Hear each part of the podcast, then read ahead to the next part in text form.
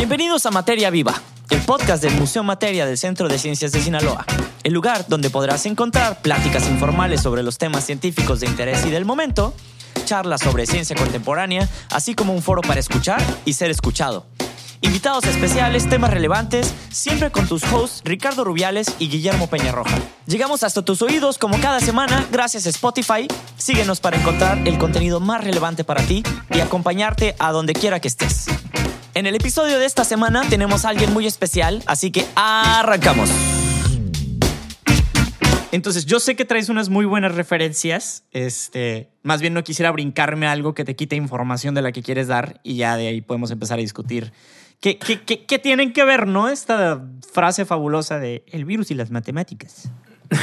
sí, o bueno, es una cosa, una reflexión como muy rápida, pero sí, eh, todo lo que está relacionado con, el, con la forma como, como enfrentamos la pandemia, en un primer momento está relacionado con modelos matemáticos y tenía que ver con cómo reaccionábamos especialmente en, el sentido del progreso de la infección, si podemos llamarlo de esa manera, y que se utilizan varios modelos matemáticos para entender cómo es la curva, estas, estas frases que utilizamos, ¿no? La curva ya se va a aplanar o vamos a llevar al pico de la curva, cosas como ese tipo que todos ustedes han escuchado, tenía que ver con modelos matemáticos que están basados en datos.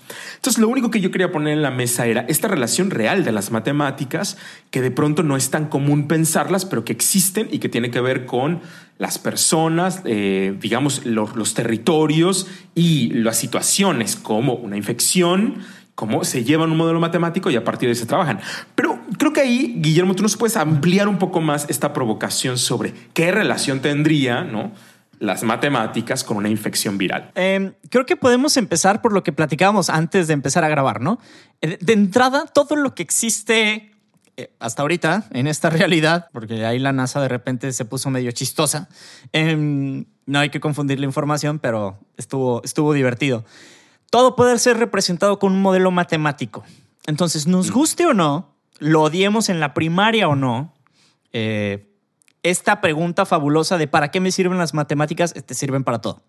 Este es la respuesta que no quieres escuchar, pero que existe. Entonces, más allá del pedir el kilo de tortillas en la tortillería, ¿no? Entonces, partiendo de ese hecho, eh, las matemáticas nos ayudan a descifrar un montón de cosas y en este caso, específicamente del virus, eh, se mapean, por decirlo de alguna manera, y se pueden hacer simulaciones de cómo se puede comportar el virus a partir de ciertos factores, ¿no?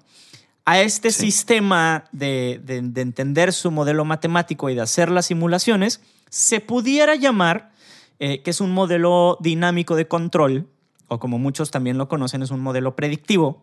¿Y eso qué significa? Es muy fácil. Eh, bueno, lo voy, más bien lo voy a intentar explicar lo más sencillo posible. Es un sistema que considera muchos factores, matemáticos obviamente, con los que, o sea, los mete una computadora, por decirlo de alguna manera, los mete esta cajita que se llama eh, modelo predictivo del COVID-19. Entonces mete factores como la velocidad de propagación, las características del virus, la información que vamos teniendo en el momento. Y aquí el problema es, hay un factor que no logramos controlar y que es el que ha hecho que se desvíe tanto la información y que la gráfica sea tan difícil de, de predecir, que es el factor humano.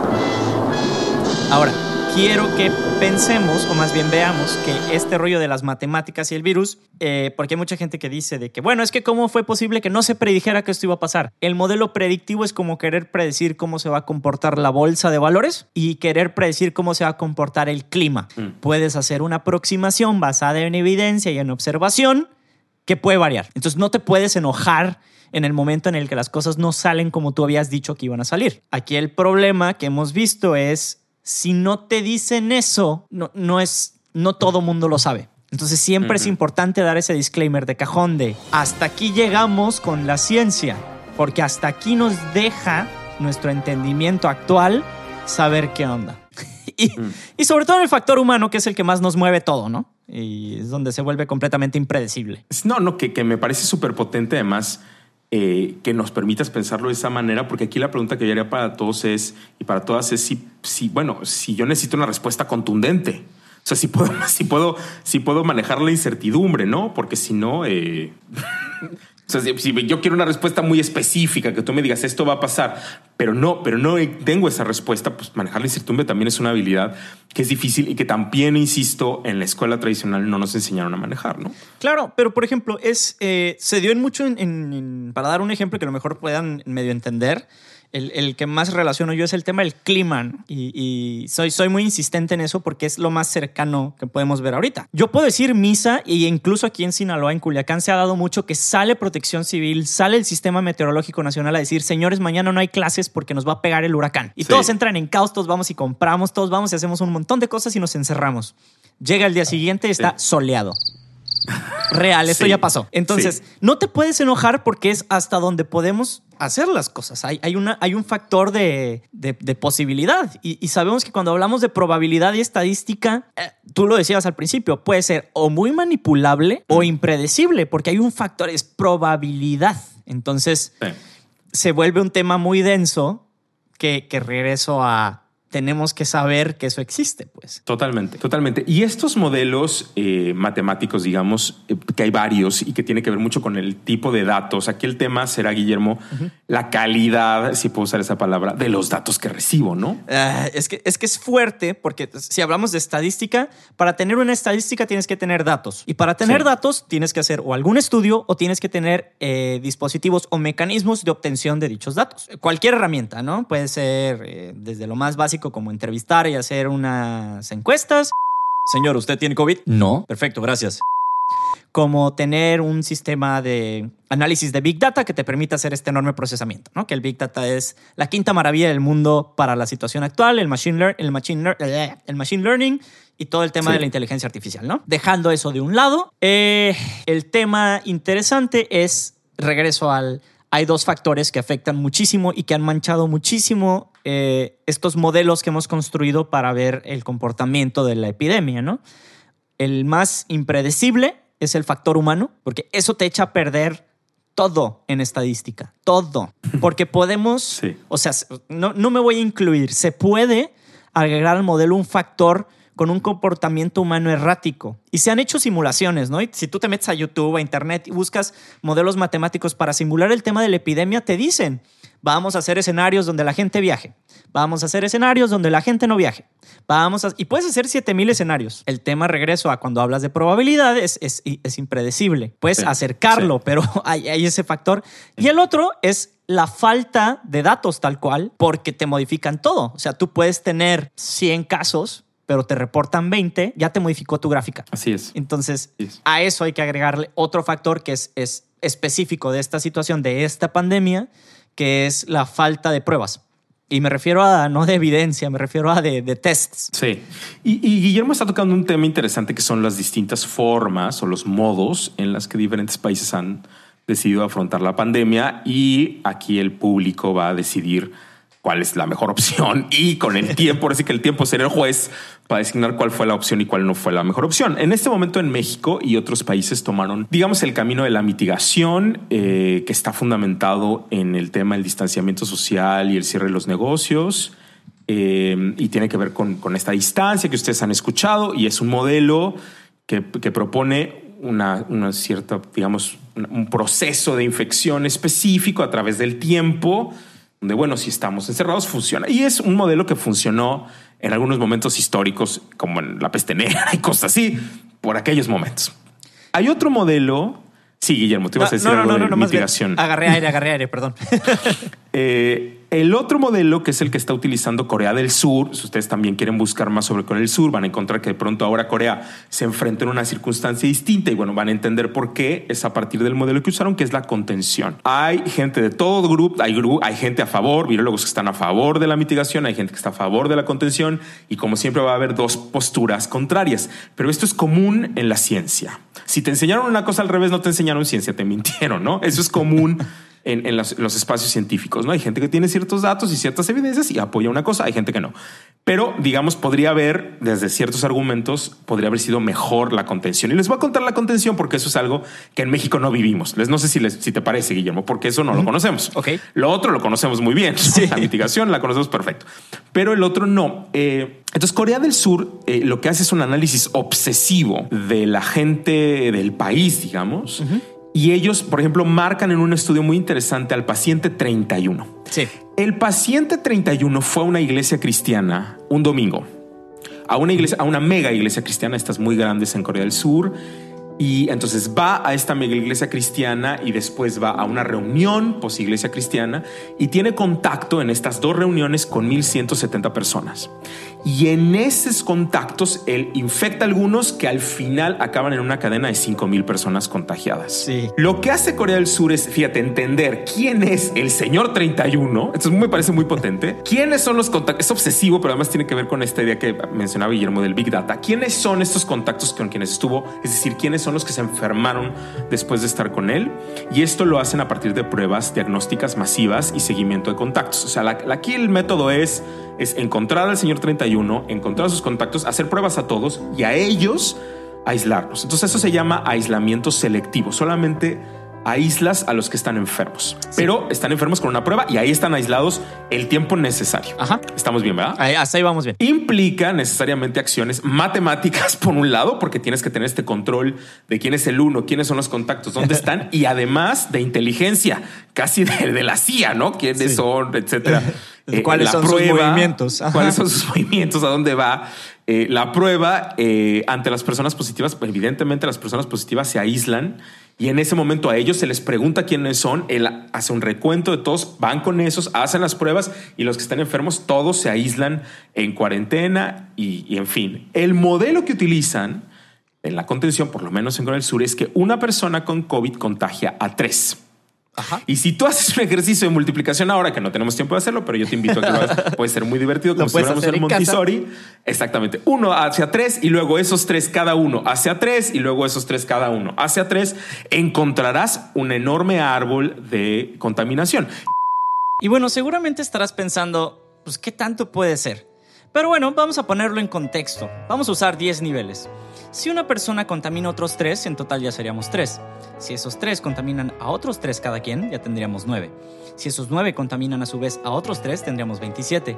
Si después esos 27 a otros 3, 81. Esos 81 a otros 3, 243. Esos 243 a 3, 729. Esos 729 a 3, 2187. Esos 2187 a 3 serían 6561. Esos 6561 a 3, 19683. Esos 19683 por 3 serían 59049. Y esos 59049 por 3 serían 177.147 casos que son un poco más de los que tenemos en México actualmente. Si siguiéramos así, con dos niveles más únicamente, llegaríamos a 1.594.323 casos e infectados.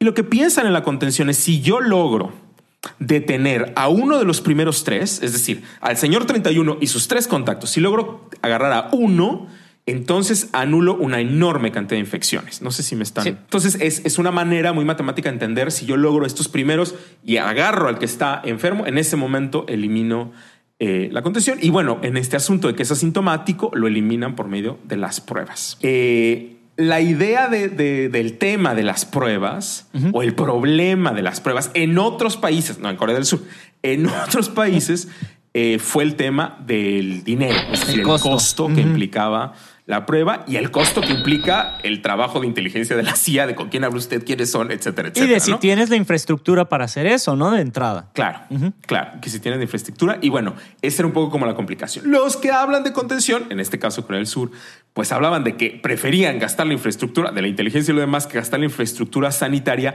que no tienen. O sea, Exacto. porque por mucho que tuvieras la gran infraestructura sanitaria, pues no da, ¿no? Eh, entonces en México, y este es, este es un reportaje que acaba de salir, y yo la verdad no quiero provocar ni hacer fatalista, pero sí es muy serio eh, la circunstancia de nuestra infraestructura hospitalaria, porque sí sabemos que las personas que están entrando a un hospital privado tienen una diferencia muy importante de atención que un hospital que no es privado. Y no tenga que ver con el trabajo de los médicos que son nuestros héroes, todos los médicos, sino la infraestructura de ambas circunstancias, ¿no? Y que sí eh, sabemos que la cantidad de personal y los insumos del personal, los tiempos que tiene la infraestructura gubernamental, pues no, evidentemente no están a la par de la infraestructura privada y ahí hay una diferencia importante en este momento en cuanto a muertes en México.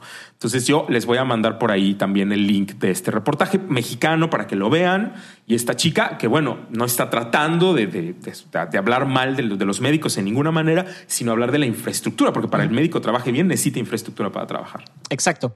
Ahora, tocando el tema de infraestructura, Ricardo, y de los diferentes métodos de mitigación, me, ahorré mis palabras porque quería llegar a lo siguiente.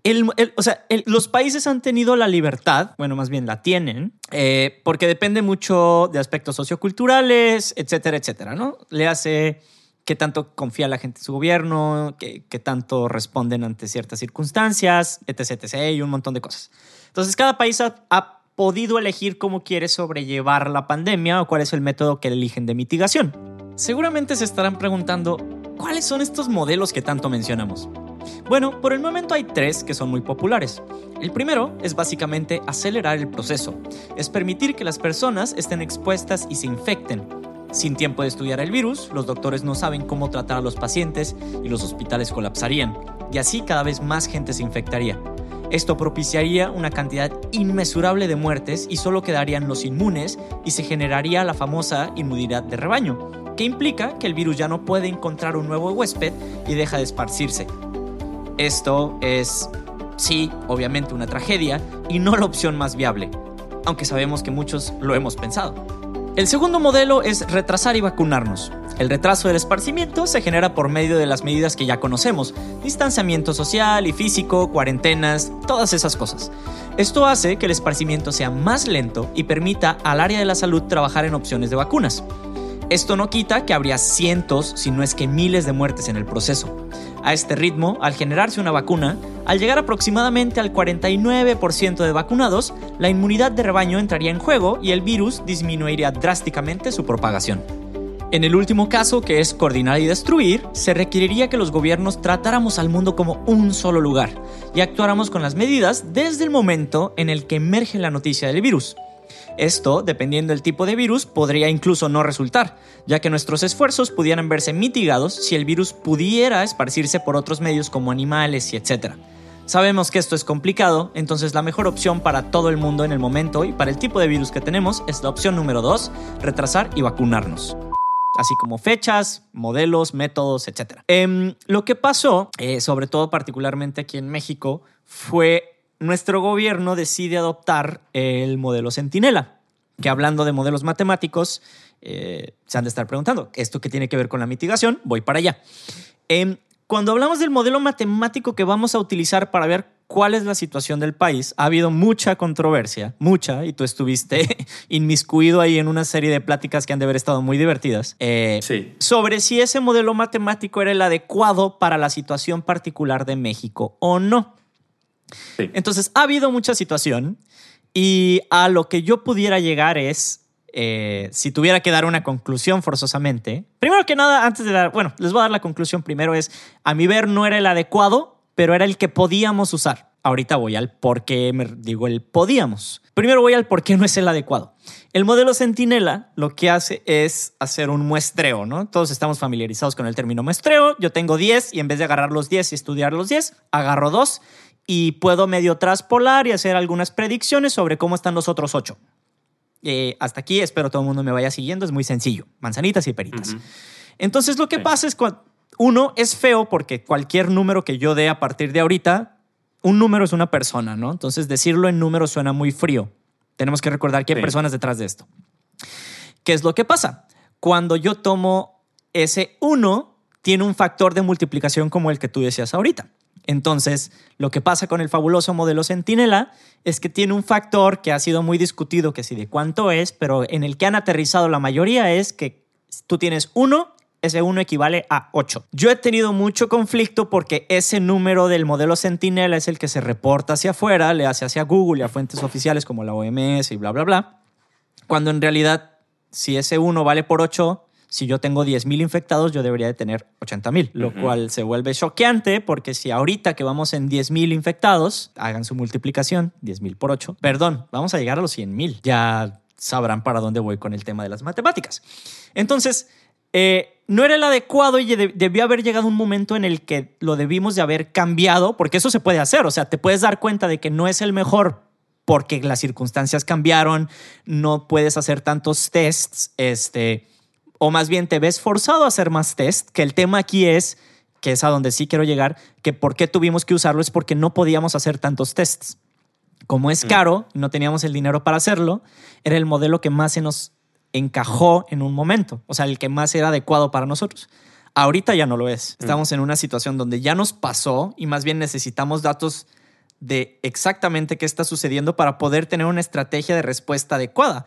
¿Cómo mitigo algo que no tengo la certeza de si es así o no? Mm. Entonces ahí es donde ya se mezcla el tema que habríamos hablado de la desinformación con los fake news, con la falta de interés, con los métodos de mitigación, a regresar a la cruda realidad de necesito saber para poder hacer algo. Porque si no, como persona, como civil, para mí es muy fácil decir, bueno, me están dando estos números, la cosa no está tan mal. No, no vamos tan mal como Estados Unidos, no vamos tan mal como China, no vamos tan mal como Brasil cuando la realidad es otra. Pero ahí es donde las matemáticas, la estadística y la probabilidad te pueden crear sesgos informativos muy grandes y más si sabes cómo usarlos, ¿no? Sí, y es, y es parte de lo que, digamos, lo que dicen algunas personas sobre el tema de la mitigación es que no es necesario tener las pruebas porque en el sentido que tú, sabes, tienes el modelo, pues tú empiezas a inferir, ¿no, Guillermo? No necesito tener las físicas sino que yo entiendo que así funciona. Es un poco lo que sostiene. O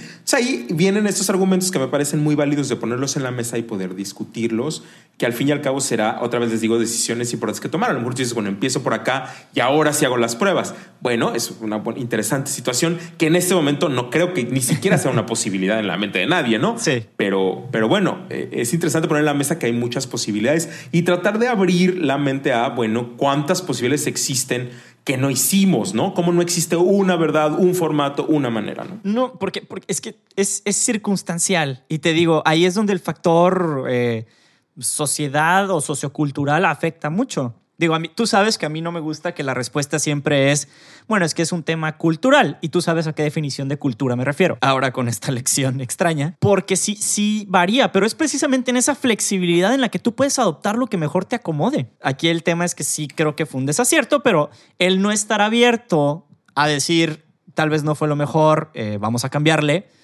Eh, también te complica un poco la situación, ¿no? Y te, y te pone en una postura medio chistosa donde ya, o sea, como, dicen, de si ya te manchaste, pues termina en barrarte. Pues, o sea, si ya metiste el pie, pues hasta el cuello. Ni modo. Sí. Y, es complicado. Y son las reflexiones. Y esas son las reflexiones interesantes también en el uso de estos modelos que bueno, habría que decir, son modelos, es esto, ¿no? Un poco, y sé que a lo mejor mucho público no está acostumbrado, ¿no? Y insisto, mucha gente no está acostumbrada, quiere la conspiración que es real, no sé si me explico, es más real, es menos de incertidumbre, es más, es más la verdad a la que estoy acostumbrado, ¿no? Que me digas que este señor es malo y lo, hizo en un laboratorio y me lo mandó, no es incertidumbre, pero esto que me digas, bueno, sí, pero no, pero no sé qué, es muy complejo, ¿no? Y pensar además un poco en este pensamiento complejo del efecto mariposa, si puedo decirlo así, Guillermo, es decir, que yo salgo el día del niño a comprar el pastel y me infecto, ¿no?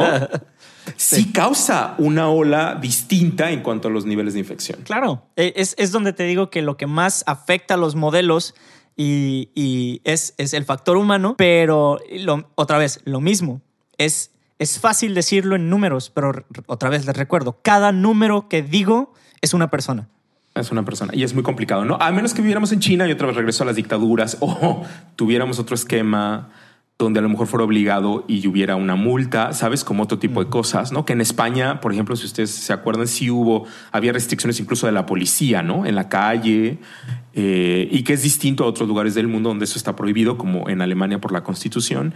Pero bueno, cada país también tiene sus reflexiones en ese tipo y a lo mejor la, la, la reflexión sería, bueno, Guillermo, a lo mejor, y, no porque yo esté a favor de ningún gobierno, ¿eh? pero, pero bueno, son estos modelos diferentes también de gobierno que cada uno tuvo la capacidad o no de hacer que sus ciudadanos sí se quedaran en su casa o que no lo hicieran. Y a mí me parece que es interesante también pensar eso, porque el gobierno también pudo haber dicho y haber hecho anuncios y no, y no sucedió. Bueno, eh, ¿sabes? A lo mejor no hubo, no sé, y que también hay como posibilidades que tenemos que hablar. No es, no es tan sencillo cuando hablas de las personas, ¿no? Sí, eh, de, hecho, pues es, lo que más nos modifica.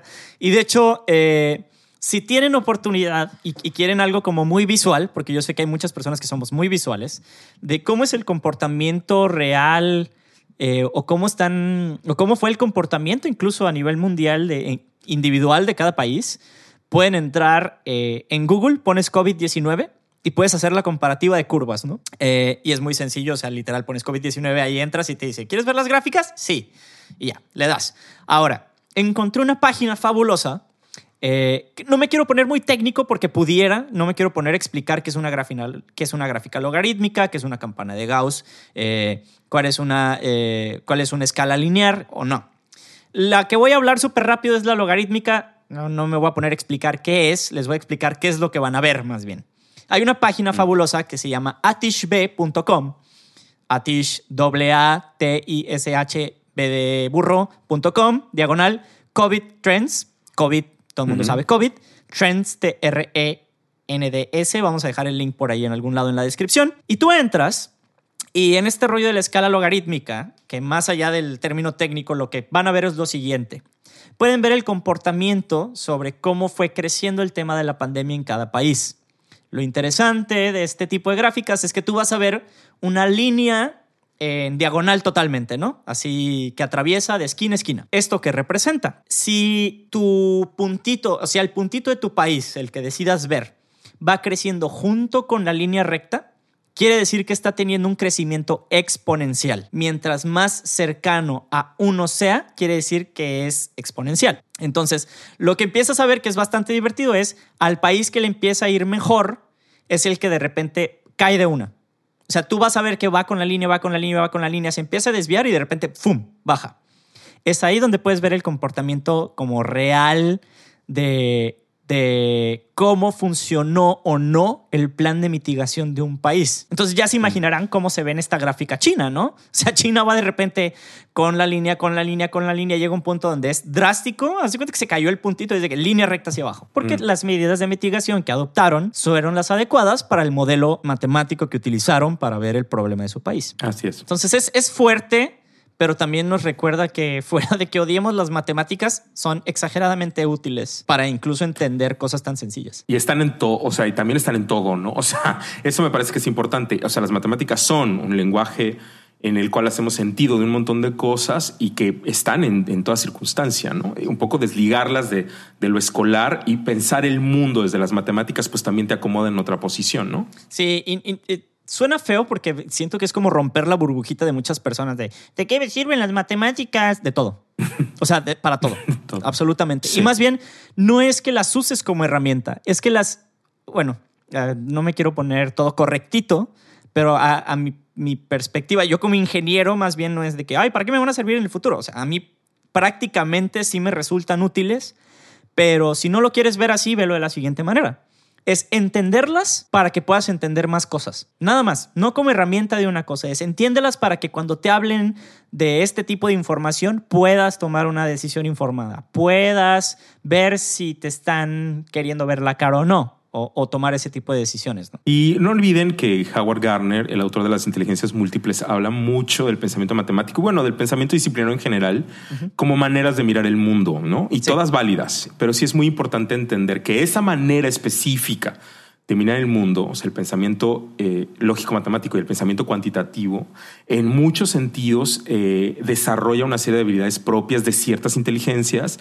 y que, me, o sea, y hablando aquí mucho más desde la pedagogía, es importantísimo porque tiene que ver con cómo pensamos el mundo y cómo hacemos sentido de él. Nosotros, ¿no? Es decir, nuestra especie. Y por eso creo que es importante como huir de la mirada muy tradicional de las matemáticas. Es, es como otra, otro formato de entenderlo, eh, muy relacionado en el sentido, digamos, ya a nivel mente con, con la estructura de la música. Mm. Recuerden que la música, el pensamiento musical y el pensamiento matemático son análogos es decir, son como dos estructuras increíblemente parecidas, de hecho casi iguales, pero con códigos totalmente distintos, ¿no? Claro. Entonces, Ricardo, me platicabas también sobre cómo es que vamos a tener que en algún punto eh, convivir con lo que decíamos de mi amigo el COVID-19, pero tenías un ejemplo bastante interesante de otro tipo de virus con los que ya hemos tenido que convivir, ¿no? No solamente la viruela de la que hablamos un poquito, sino otros virus. Sí, bueno, creo que de los dos más interesantes es, eh, bueno, eh, el virus del papiloma humano. Ustedes saben que hay una enorme cantidad de mutaciones en ese caso y que, digamos, es una cosa que incluso se transmite entre, entre padres e hijos, entre madres e hijos. Sí. Y en este momento ya es importantísimo tener una vacuna especialmente en las niñas y pero también en los niños eh, en edades tempranas para prevenir eh, cáncer. Eh, y me parece que es interesante dialogar sobre esa relación y digamos ya para que la especie, ¿sabes? para que hayamos tomado la decisión de decir, bueno, hay que abrir esta vacuna que no es específicamente una vacuna de una pandemia de medio gripa, me enfermé, sino es algo que, digamos, tienes en tu vida, pues me parece importante ponerlo en la mesa. El virus del papiloma es todo un, un proyecto de investigación que tiene décadas y que me parece que es muy interesante que ustedes lo analicen. Está muy ligado en esa investigación al desarrollo del cáncer. Me parece que habría toda una discusión súper potente de esos cruces y esas relaciones, que te acuerdas que también lo habíamos platicado en el caso de bacterias y que cuando el doctor Lorben vino hizo varias menciones muy potentes sobre el caso. Ustedes pueden oír el, podcast del doctor Lorben aquí mismo en Spotify. Eh, y el otro caso... Eh, bueno, es el VIH. En 2018 había 37.9 millones de personas eh, con el virus. Eh, desde el inicio de la epidemia en los años 80 hasta el día de hoy, mm, unas 75 millones de personas han contraído la infección del VIH, es decir, han contraído el VIH y han muerto alrededor de 32 millones. Esos son números. Sí. O sea, lo, quiero poner en la mesa un poco pensando en nuestra circunstancia y no, no porque esté bien o mal, simplemente decir, esa, es una relación de un virus que, bueno, llegó y, y bueno, ha causado un cambio radical en, en la vida de muchísimas personas. Y, y, ahora estamos en otra circunstancia distinta, tal vez por la época, por el momento, por la situación, pero me parece interesante reflexionar sobre estos dos, tanto el virus del papiloma humano como el virus del VIH y pensar otra vez en temas de exclusión, que es uno de los temas que más le preocupa a los organismos internacionales y a muchas instituciones, especialmente en el tema este de las personas con obesidad, las personas con problemas de hipertensión, ¿no? Y además este freak world de, del fitness que sí creen que en el futuro crearán un mundo de los que son fitness, los que son guapos, los que no sé cuánto y los que no, que es como regresar a la Grecia, ya más allá del medioevo a la Grecia antigua, ¿no? Pero, pero es una cosa que quería, que quería poner en la mesa también para que repensemos otra vez en estos temas de estos cruces eh, digamos, científico-tecnológicos y un tema que están utilizando mucho los sociólogos ahora que se llama higienismo. Ah, caray, ok. Y que es un término que está relacionado con, este, con esta circunstancia social de la higiene extrema, ah, que un poco desde una mirada podría verse como una manera eh, con un obsesivo, con un entorno obsesivo compulsivo, sí, pero que de otra manera sería una manera de vivir, Guillermo. O sea, el, en el tener guantes, el limpiar todo, el no sé cuánto, es un modo de vivir que tal vez no sea, eh, es decir, que es un momento que permita una serie de cosas complicadas. Es decir, en el momento que el enfermo se convierte en un enemigo, por ejemplo, ¿no? Sí, es eh, una clase de segmentación, pero con un nuevo factor, ¿no? Así es. Y que lo vimos cuando estuvimos platicando con Homero en, en vivo. Eh, que él nos estaba contando que tuvieron que abrir espacios de los pinos para recibir a los médicos porque los médicos estaban recibiendo mucha violencia en sus casas y que estaban siendo atacados por personas que conciben al enfermo o al que atiende al enfermo como enemigos, ¿no? es que eso es, un tema súper denso y, ha habido muchísimos casos, ¿no? Súper sonados también fue una buena alternativa ante la situación que estaba, bueno, que, afortunadamente pasó, entre comillas, rápido, ¿no? Sí, pero bueno, son cosas que en, algún momento vamos a tener que hablar porque en esta higienización del ambiente, de la sociedad, del espacio, pues el enfermo no tiene lugar, el que tiene diabetes no tiene lugar, el que se puede contagiar no tiene lugar. Y es interesante irlo pensando porque son cosas sociales a las que de pronto nos, nos involucramos, no nos damos cuenta y, que pueden construir espacios de exclusión, o el que ya lo tuvo.